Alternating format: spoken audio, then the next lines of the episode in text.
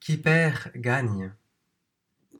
Autrefois, on parlait renoncement, sacrifice et abandon de tout pour gagner son paradis, avec l'idée que plus ça fait mal, meilleur c'est.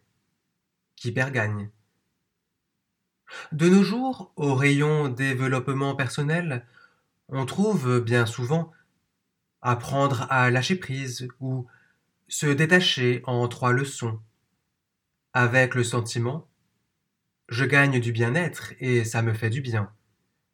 Qui perd gagne. Dans notre vie chrétienne, il y a de la place pour renoncer.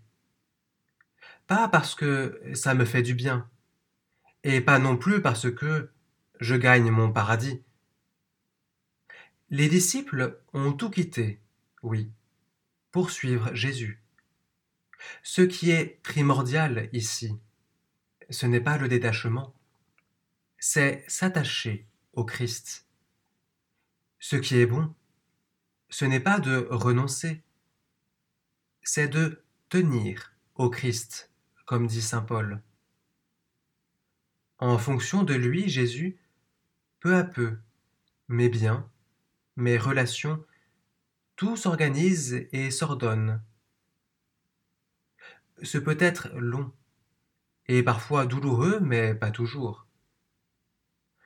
Lorsque, jeune professeur de français, j'ai commencé à me poser la question de la vie religieuse, j'ai passé mon appartement en revue.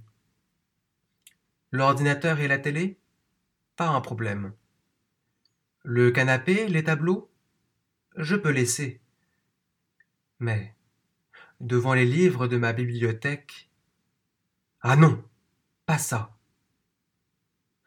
Alors, j'ai demandé dans la prière d'être prêt à les laisser si on me le demandait. Deux ans après, je suis rentré au noviciat. Les livres avaient moins d'importance parce que Jésus était plus important.